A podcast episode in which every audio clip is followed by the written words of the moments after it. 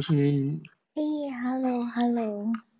哎，下面的朋友好啊，副总到了，副总好。刚刚下车，嘿。哇，副总刚到家。呃，没有，我是待在车上，我刚从加拿大回来，因为今天加拿大有个什么，啊、有一个那个什么 International Loan Enforcement Officer 的东西。哦，好好好好好好好。好，副总今天题目还蛮多的。我想，是不是就把握时间想，我们想听副总。好，我不知道大家大家大概有什么 update 今天的情况。从哪边说起？哎，从哪边说起？副 总如果可以，很想听听副总再分享一下乌克兰的最新情况。嗯、然后，当然这一周的焦点是北约嘛，就是、瑞典的总理跟芬兰的总统都到了白宫，在拜登到亚洲之前的就是三个人见面。副总是不是要从先跟大家分析一下国际情势？嗯嗯嗯、呃，我从哪边说起哈？北约吗？北约跟那个乌克兰就放在一起说，应该是嗯，就是有一些进展嘛哈。嗯，进展。好，先说这个乌克兰情况。乌克兰情况今天今天比较比较大的一个进展是说，呃，俄国人今天不知道看到没有？俄俄国开始征兵年龄放宽了哈。嗯。原来是十八岁到四十岁嘛，哈，现在四十岁以上也要开始征兵了。那表示是说一些老啊、老役都要老 K K 都要跑去登记，第一次要登记。那这个表示他们的兵源不够啊，不管是哪一个情况状况都可以。那所以就必须要新的人力。那特别是他们他们是讲的就是机械兵啊，退休的一些机械兵，还有一些需要一些战场上的医护什么之类，但是事实上可能不够。可能不止这些，所以这个第一个这是重点哈，就是说他们现在这个仗他们看起来要长打打下去，然后是有这样子的这个计划。那在另外一方面呢，今天就正式他们宣布是这个呃，正式把这个 Mariupol 正式控制了哈，收复了。收复的意思是说他们已经可以把这个在 Mariupol 的一些部队抽出来到那个。到那个乌东去了哈，到到乌东这边来打，对，顿巴斯克啊，还有这个地方。然后当然这个 Mariupol 抽出来之后，那现在现在这个情况有一点点情况，就是说有点 stalemate，就是说有点有点正在拉锯战。那俄国其实推展不是那么大，可是它是有推进，它是有推进。所以现在这个最新出来的消息是说，它在就乌克兰东部跟南部这一块哈，它已经开始开始推行这个俄语啊，使用俄语，然后使用一些那种啊卢布作为官方的通货，然后这个 Mariupol 这边也是实行同样的情况。所以呢，现在以以以这个情况下来看呢，就是说从乌东这个地方啊一直下来，然后到乌乌克兰南部这地方，已经开始做实质占领。那这个就是一个很有一个很又蛮奇怪，大家现在也在讨论啊，说这个美国或者是欧洲这样子的支援乌克兰这样打，这个到底的意义大打打在哪里？就是说现在开始对于一直在讨论说乌克兰到底要什么，或者是西方国家到底要什么？那当然有传出一些是说希望能给普京一点面子啊，不要让他下不来台，然后双方可以坐下来谈判。所以呢，这个情况如果是这样子走的话，哈。呃，我们会看到一个，我们会看到一个，就是说很勉强的一个情况出来，就是说正义不是百分之百获得伸张，正义还是要有打折扣的。这样讲好不好？就是说最后可能乌克兰在国际压力下，即使现在大家帮他这么多忙，但是在国际压力下，他可能必须见好就收，适可而止，然后跟俄国产生一个某种程度的妥协等等。那这个这样子的一个妥协是什么？这个不知道。那另一方面要看俄乌克兰乌克兰人民在努力的这个情况，有点会想想象到说雅尔达密约啊，几个西方国家就把事情中国的命运就已经做个决定，什么这种东西。所以现在乌克兰自己自己内部也有传出来在担心这个事情。那当然是这个谁，泽连斯基也是非常担心。我们上次不知道有没有提过，就是说。意大利、德国还有法国，他们三个国家合在一起，现在就是说，表面上这个欧洲是支持，但是当然这个支持大家还要注意，就是说没有北约的支持，是北约的国家个别支持。现在没有一个以北约的名义来支持乌克兰，原因它不是一个成员国。等等这样的。那除了这个之外呢，就是这这个呃，我刚刚提到征兵，还有他民控制 Mariupol，那另外还有一些其他的战争啊、哦，在这边进行。那另外一个就是就是今天俄国上个礼拜先断了芬兰的电力，电力输送，那今天哈、哦、又断了这个芬兰的石油输送。另外一个新的一个发展是俄国一个很重要的一个有国营油公司哈。哦油公司非常大的，他的董事长叫做 Schroeder，就是以前的德国的总理，是非常重要的一个重要的总理施密特，他辞职了，这是他们的董事长辞职了。那么在整个北溪一号、二号的整个整个建筑跟俄国之间，从输这个天然气到到这个德国这个地方，这家公司啊，就是这家这个施密特下台之后所领导的这这个公司，扮演很重要的经营的角色，所以他现在下台了。那表示当然就是说。俄国对德国天然气的输送，基本上就是慢慢慢慢要终止啊。那这个人，这个人以前所扮演的这个德这个角色都已经要下台了，所以这个当然是一个大的变化。如果他的下台的话，就表示是说德国跟俄国之间的这种天然气的输送，真的是要到了一个要停止的阶段。那这个就是一个蛮大的一个变化。好了，那就是回到说这对这个芬兰还有瑞典的这样子的做法，那。那当然，今天有人说是说，之所以他们敢退出，是因为俄弱化，然后被打成这个样子，所以他们不怕这个时候，他们如果退出的话，不怕俄国出来教训他们等等，所以这个机会是这样子。但是这样子的未免就把这个乌克兰跟瑞典讲的有点太胆小懦弱了哈，因为他们其实事实上在我们上次有提过，不管是在北约成立之后，那虽然瑞典跟芬兰没有加入北约这个军事组织，可是他们无论是在协防或者在训练或者是在分担。这个北欧在北大西洋上面啊，所以包括船运啊，还有这个电缆，那个海底电缆的维护、安全铺设，所有跟北约相关的这些军事性的行动，他们这两个国家都有参与，只是表面上没有说我们跟欧洲、跟这个北约站在一起，基本上都站在一起了。所以那那时候那时候俄国也很强大，所以他们并没有说要加入，但是就维持上一个情况，一直到这个俄国入侵这个乌克兰。造成这个情况，所以他们在第一个时间就已经表示恐恐惧了。所以大家如果要说是因为二月二十号、二十四号开打嘛，他们如果说到现在说五月、六月才要，呃，这个五月的时候才要加入，因为是俄国被打的被打的这个打弱了，所以他们才要加入。那这个就有点看不起这两个国家，因为在二十在二月中二月二十几号以后，三月初他们就已经觉得不能不要要要加入。记得，但是记得那个时候没有多久，那个波罗的海三小国马上就宣布了嘛，对吧？马上就宣布非常紧张。那时候芬兰跟这个瑞典都已经表达很可怕的事情，都已经宣布要做了这个事情了。俄国当然也知道，都知道了。所以，所以现在有人在讲说，这个因为他们看到俄国已经弱了，所以他们才敢加入，然后不怕被打。这个就是看不起这两个国家，但不管怎么讲，这个两个国家哈，是本基本上是是当然是非常非常很重大的一个信号哈，就是整个这个两个国家基本上是这么多年来都是中立的国家，现在做了这样子的一个表面上就是做了这么大的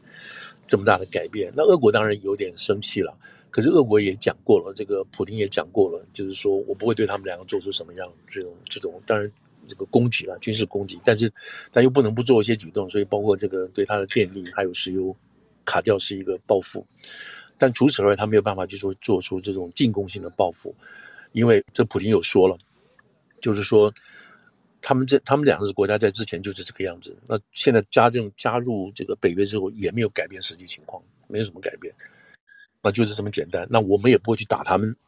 所以你北约也不会因为因为我们打他们，所以你们要动员起来来帮助这两个国家，没有。所以从俄国角度来讲的话，虽然这两个国家哦，不管海岸线还有这个陆地线，都两个国家都非常跟俄国都有关系，都很长一千多，但是至少到目前为止，他没有依照北约的要求是修建一些进攻性的啊这种攻战争的那种工事，比如说你有做这个碉堡啦，或者是你有做什么大型机场啦。没有做这样子大型的这种所谓军事建筑的话，那俄国就觉得说，OK，好，反正就跟原来原来一样嘛，没有什么差别嘛，这样子。所以这个大概是这个是目前的呃这几个，这当然对于这个两个国家都有很大的改变，因为这两个国家是民主国家，对不对？所以他们两个做这个决定的时候是民主，他们自己国家里头内部经过不断的这个讨论啊，不断的这个争辩，然后包括反对党啊什么这边都讲了很多次。而最后达成了共共识，啊，这个共识当然不是说在瑞典或者是在这个瑞典或芬兰是百分之百什么全全民都支持，不是里头还是有杂音，但是抗议的，对对对对对，但是就是他民主的这个结果嘛，然后大家还是取决多数这样子做了，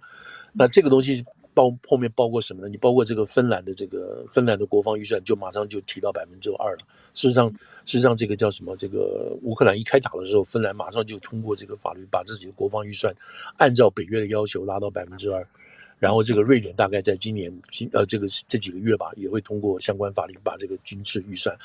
拉到百分之二，符合北约的要求。这个百分之二，这个是你们北约自己当初定的。那当初川普就很火，对吧？川普就说：“我们给你们这么多钱，你们这些国家都不搞到百分之二的。尤其你德国这么有钱，你都不能冲到百分之二数。我们在这边替你们，替你们这边负担所有的军费。那所以最近德国才把东西，才把它要交给这个北约的这个钱搞到百分之二等等这样子东西。所以，所所以你现在看起来，现在看起来这个整个这个松动，北约这个是，所以今天今天这个若金给我们题目说是这个北约重新复活，没有错啊，因为北约本来就快死了，那谁去把它搞起来呢？基本上川普先把它搞起来嘛，因为川普觉得你们在那边又胡搞嘛，你们又靠俄国，又拿俄国的钱，又又拿俄国的油，然后你们送钱给俄国。然后对于一些事情你们都不管，然后对于这个俄国你们根本就是予俄国对你们是予取予求这些事情，然后分那个叫什么乌克兰又是这么贪污腐败，你们怎么一一团乱？从那个川普这个角度来看，因为的确乌克兰是非常腐败，即使他脱离这个俄国这个大家庭他出来，但他并不表示他是一个很很很很健康的一个一个一个一个小孩子这样说啊，他离开母亲离开父亲，所以从川普这边角度来讲，他。都知道这个，大家都其实每个人都知道这个乌克兰是很腐败什么之类。你知道看，你知道就基本上这个川普就决定要下手去整治这个情况嘛？那美国不需要付这么多钱嘛？等等这样弄起来的。所以到今天为止，这个俄国这样子这样一搞，然后让这个北约复兴。复复活了，然后这些几大国家都做起来，这个都很好，当然是一件好的事情。这个对美国当然也是一件有很有很有意。我觉得这边就岔开来讲，就是说，其实这个东西将来对台湾也好，或其他国家都有都有一些这种启示性的作用，就是说。我们大家记得，就是拜登刚刚就通过四百亿的那个那个叫什么那个军援嘛哈，就给了这个援助乌克兰的。对对，乌克兰。我们上个礼拜讲的时候，还被那个 Ron Paul 给挡下来嘛哈，就是跟他提那个，他说我们这么多钱，对我们这么多钱给了那个乌克兰，乌克兰他到底怎么用我们都不知道，他那个有没有去买武器，我们送到那边送到什么钱去我们都不知道，这种我们怎么能给他们钱呢？所以他一个人就把整个那个本来要通过的就就挡下来了，挡下来之后就就吓坏了，那怎么办呢？现在，现在据他们的说法，这乌克兰政府每一个月要五十亿美金，五十亿美金来应来应付他自己整个国内的开支啊，部队啊什么这些，大概起码五十亿一样。你想，一个月要五十亿，现在美国这边送了四百亿过去，那你这你当然你当然不是，你还要这等于扣掉什么之类的，你又追加什么八亿过去，所以你这样扣扣算算，你看他这个钱可以用多久？美国这个钱这样过去，还当然欧洲什么钱过去？那现在的现在就是说，这个 Ron Paul 就是说，你这样不行，你这样花钱，我们我一定他摆明就是说你们贪污了，这是怎么说？那所以这个案子就挡下来，挡下来之后，那你怎么办呢？你这个过不了这个什么，变成你这个美国这个共和党是变成所谓孤立主义者，你知道？我们不要去帮助别人干什么？我们这个钱拿来，你连牛奶都吃不到，牛奶都喝不到了，你跑去给人家干什么？所以他这样做，再加上共和党，啊。共和党里面有很多这种所谓 American First，那现在又在初选的阶段，你知道初选的阶段，所以共和党里头本身就冒出来这个 American First，我们不要把这个钱给乌克兰，所以这样子的声音出来，这样就搞到这个拜登也很紧张啊，然后这个这个共和党在参院的人也很紧张，就说我们这样搞什么？我们那那那这个乌克兰就完蛋了，我们不要理他了吗？怎么怎么？所以就真的，所以在前上个礼拜就是这个谁啊，这个汤诺嘛哈，就是众院的这个。众院的共和党的领袖，领袖对他就是你知道，他做了两件事情。他一个打电话告诉他们这些同党的这个参议员说：“你不要闹，好不好？这些事情重点在哪里？重点在哪里？等等的情况。”然后他自己又突然飞机又飞到那个芬兰，嗯、到那个去跟芬兰的去，等于说是跟芬兰的日本人民鼓励了，你知道我们支持你加入这个北约什么这些东西等等。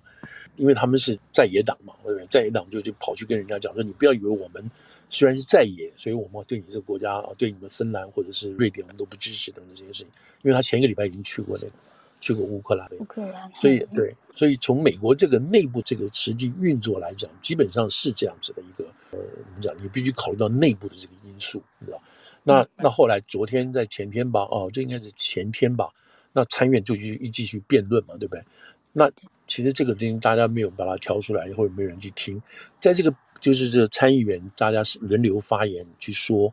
我们为什么要要捐钱，要把这个钱拿给乌克兰等等这些。其中有一部分怎么用？嗯、对，怎么用怎么用。其中有一部分讲了一个很关键，就讲中国，直接就讲中国。这个 Ted Cruz 啊，Ted Cruz 就是他也是属于这种，就是那个德州的那个 Ted Cruz 啊，Ted Cruz，他基本上他本身也是属于这个保守主义派的，也是打这个 American First 的这样子的旗号的，就是不要给人家钱。可是他改变他的立场了，他改变立场，他发言的过程中讲得很明白，就是我们今天不帮乌乌克兰，明天中国就会起来，所以我们做这个事情完全是做给中国看的，就讲得很透彻、很明显，知道这个事情。所以他们现在美国人自己就是这种这种，就就是说，共和党里头要搞美国第一的人。然后，Ted Cruz 是这个这个美国第一，我觉得等于有点像川普这样子的人，他出来，嗯、对代表人物，在这一方面，在政治、在外交方面来讲，他出来讲话，所以他这个讲话变成是什么呢？他们我看到一些报道的反应，就是说，Ted Cruz 这样子出来讲话，他不是用来反映他的支持者，因为他的支持者都是 American First。所以他应该代表 American First 这些人来反对这个军援乌克兰，不是，他不是这样子，他是倒过来去教育他自己的这个支持者，说我们为什么要支持乌克兰？因为这个事情关系到什么，关系到什么等等这样子。所以你看出来这个这个这个在两党里头的这样子的这种这种认识，这个认识的背后的背后是谁？就是就是就是中国这样子。所以后来呢，这个后来这个案子就通过了，虽然还有十一个吧，还是十二个，十一个这个十一号，对，十一的这个这个六比十一，对，那个是一个这个这个呃共和党的人反对，共和党人反对，哎，共和党人反对，那这些人基本上可能有一两个是面临到这个选举连任啊，连任等等东西，所以从共和党角度来讲，或者从拜登角度来讲。这个票跑十一票，他们还认还可以还可以过嘛？哈，还可以过等等这些事情，所以这个大家都喘口气，那这这个钱就给出去了。我刚才有提到，每年他要有五十亿，那这个花也不得了，这个钱嘛，对。当然各国都有各国都有都有把钱过去给这个，哎，都有给。但是现在现在我就是我再回到我们刚刚讲，就是这个钱给下去之后怎么花？这第一，第二，那要打到什么样的情况？这个仗要打到什么情况？哦，这些东西。然后这个美国，美国除了这个之外，前去的这个部队也去，你知道，现在就要把在欧洲的部队要增加，你知道，从现在六万多不知道增加到多少，十万吧，就是这些都是要把这个部队重新要部署这个兵力的兵力的增加，就整个战略全部改变了啊，真改变。这就是乌克兰这个事情改变非常非常大。我这边我看我等一下会不会扯到这个地方，扯到就是今天不知道那个若星有没有看到，就是说拜登已经决定不会取消中国的关税嘛，哈。哦，好，对对对对对，这个前几天前几天大家还在讲这边那个路透在拉拉扯扯，对，那还有人放话这边拉拉队，你知道那个特别是路透出来说这个，你看这里主要是叶伦跟那个跟那个叫什么，跟这个戴琪两个之间在那边搞来搞去，两个一个说叶伦哈就是财政部长说是要放宽啊放掉，然后戴琪是坚持不答应。其实这个事情我们上次不知道有没有讨论过，已经讨论过了，也知道两个人立场了。可是呢，为什么在路透在这个时候，在昨天吧，啊，在前天又把这个话放出来干什么呢？同样立场都知道了。然后，当然，punch line 就是说，拜登还没有做决定，现在等拜登做决定。那这个显然就是给这个给这个白人施压。然后施压的目的是什么呢？当然希望能够能够这个通货把它解除掉，对不对？所以，包括包括其实包括我觉得有些有些这个中文媒体在写这个东西是神经病，就是说。就认为完全是从这种，哦，从这种这个什么，从这种宏观角度了啊，就是说你你这个哦，你如果把这个通膨的这个情况取消的话，啊，通膨解除掉的话，你这个关税解除绝对是有助通通膨什么什么，这是叶伦的这个说法，所以在这边煽火。可是真正恐怖的事情是什么呢？你就说这些从外观来看美国政治，你就不看到美国政治内部，是因为它不能够取消对对这个中国的关税。除了我们上次有提到的，就是说，你把中国关税取消之后，对于整个通膨的减低，大概是百分之一点几，甚至到百分之零点八、零点几，就是现在已经多少？现在是百分之八点三哦，而且可能还会更严重，对不对？那你百分之一点几有用吗？没有用。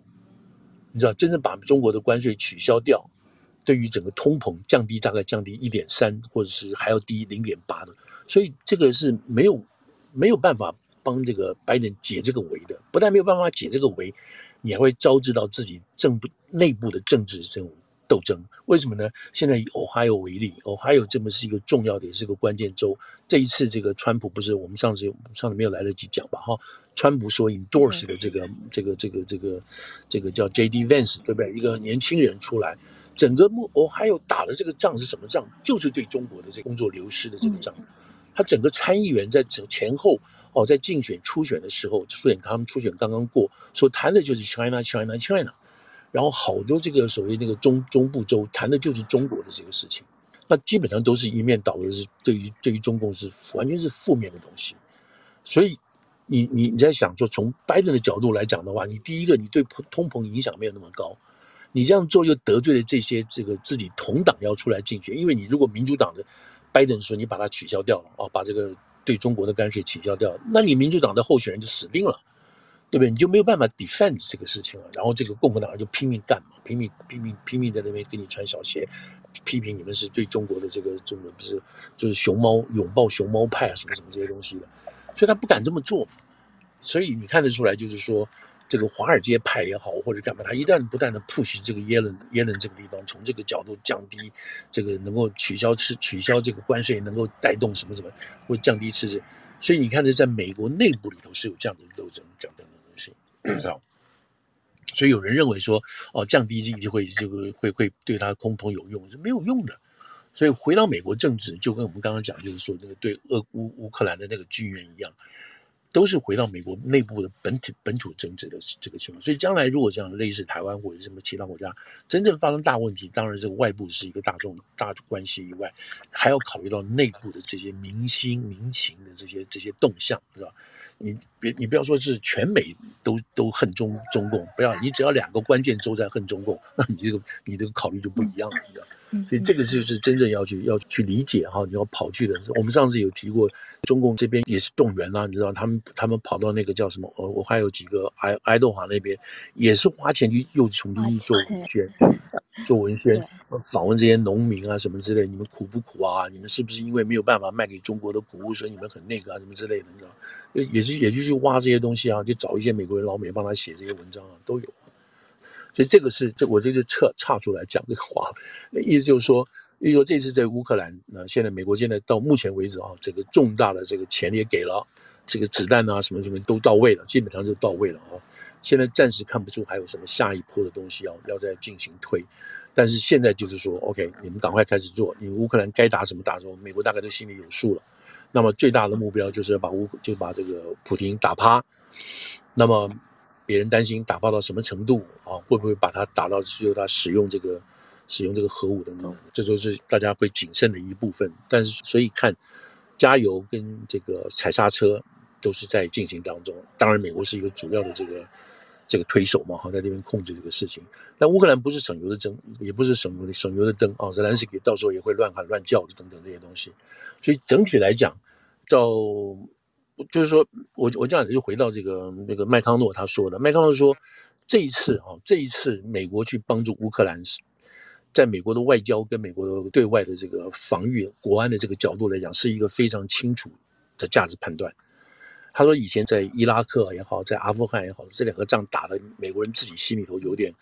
有点心虚啊，就是不知道打什么，你知道，知道是反恐，但反恐是什么不知道，好像老大家都不太清楚。但这一次明明大家都知道，就是俄国人侵略乌克兰，所以大家就去帮他。所以这一次，那个多数的美国人就觉得是一个心安理得。你知道，美国就是比较这种游骑兵，就是那个那个西部那种精神嘛，哈，就打抱不平啊什么这个东西，这个这个都可以让人家站得住脚，而且辩论的这个被否定的这个几率不大啊，所以只能搞说美国美国第一，对吧？他不能说这个仗是不对的啊。那同样的，这个当然我们后面再讲这个整个这个亚洲这边的情况，大家有机会再讲这个。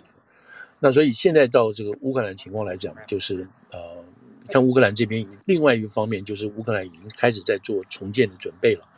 也开始去审俄国的这个所谓 war crime 啊。第一个已经看到那个士兵嘛，有没有那个俄那个对，那个年轻人年轻人啊，以强暴啊还有等等罪名开始进行审判。嗯、那这个就是为未来啊，这个当然是警告你普丁，还有警告你这其他的俄国的这些军头，给他们做一个警告，你再打下一面，我们就开始收集证据等等，这样子看起来。所以这个你可以看出来，这好几条线已经就开始在往下铺了啊，都往下铺下去了。所以到现在为止，我们当然看不出俄国在这个地方有任何，除了他拿下一个城、拿下两个城之外，他在其他地方他没有真正的得到这个全世界的支持啊，就都基本上是无以为继这个这个情况。所以这场战争就是大家就心知肚明了什么东西了。所以这个是呃乌克兰目前大致上的情况，我不知道还有没有什么更更比较大的一些明显的东西。当然这里头我我要这样讲，就是说呃这个我们现在所知道的一些讯息，可能还是这个、呃、乌克兰也好，或者是美国国防部也好，哎，要放出来的一些信息了。有一些信息也许不知道，那就要看美国的媒体监督到什么程度啊，就或者是配合到什么程度。来做这个事情，像像那个前一阵子不是那个美国美国的这个情报帮助乌乌克兰打掉很多这些呃，对不对？那这个我那时候很好玩，就 New York Times 放出来，然后美国对对 对，白宫有一点不爽呢。对对，那这个那时候我有看那个时候，我跟哪一家媒体有访问这个《纽约时报》这个 National Security 这个记者，他问他说：“你怎么知道这个事情的？”他说：“你怎么知道这个？”他说：“没有，没有什么事情，没有人告诉我这件事情。但是我从蛛丝马迹中发现这个事情，然后呢，我们用记者的这种角度去 test，去 test，去套人家的话，你知道，套这个话，套那个话，那么你都没有否认，那我就心里有数了。所以我就作为记者在写的时候，他问几个关系人都没有否认，或者是这个话都没有讲死的情况下，他就觉得这个是有谱了。”有谱的情况下，他又开始就用不具名的国防官员告诉他的情况下，他开始大胆的去写这个新闻。写完之后呢，没有事，没有事，所以他继续往下写。那那个时候，别人都你知道，其实我们就有人做记者是很清楚的，就是说，你会跟别人讲说，那个张三告诉我了啦，你你不要担心啦。然后你会跟李四说，李四也告诉我了，对不对？所以那大家都说你都讲了，他也讲了，是什么关系？而且你都保密嘛，对不对？都保密。然后，而而且这个话也可以讲。我告诉你，其实对于整个大局也没什么影响，什么就这样子把它做。所以这个，所以《纽约时报》还有《华盛顿邮报》这个记者在这边就越来越其实很多新闻是这样子出来的，不是说不是说他们有意找到说，哎哎哎，就我有的事情我跟你讲一下，有，但是这个事情就不多，知道？那记者都知道，你找我讲话一定是被要放话，我也很清楚你为什么要放这个话，所以记者也会很小心，特别这些大报记者。所以他像他像他们这种就弄出来，弄出来之后。拜登就不爽了，你不要讲这么多干什么呢？你们你们就下下禁口令了，叫这些国防官员、国安官员就不要讲了。他你这样坐实给这个给这个给这个谁啊？给这个普京，哎，给这个坐实来打我们什么之类的。所以这里头，我就觉得就是说，在这个战争过程当中哈，还有这样子的媒体所扮演这个角色啊什么什么，就就很很有意思，就在这里了。好，那这个大概是怎么讲？就是美国这方面哈，我们从美国这边看到了这个东西。那中国这边，我我所了解到的，基本上还是在用这个俄国的这个基本的主旋律在讲这件事情，嗯，没有什么变化。那他也不知道该怎么变啊，他也不知道该怎么变，已经已经搞到搞到自己非常非常惨，骑虎难下的感觉，骑虎难下。我待会我们有时间再再去讲这边这一段。嗯嗯嗯嗯嗯嗯嗯。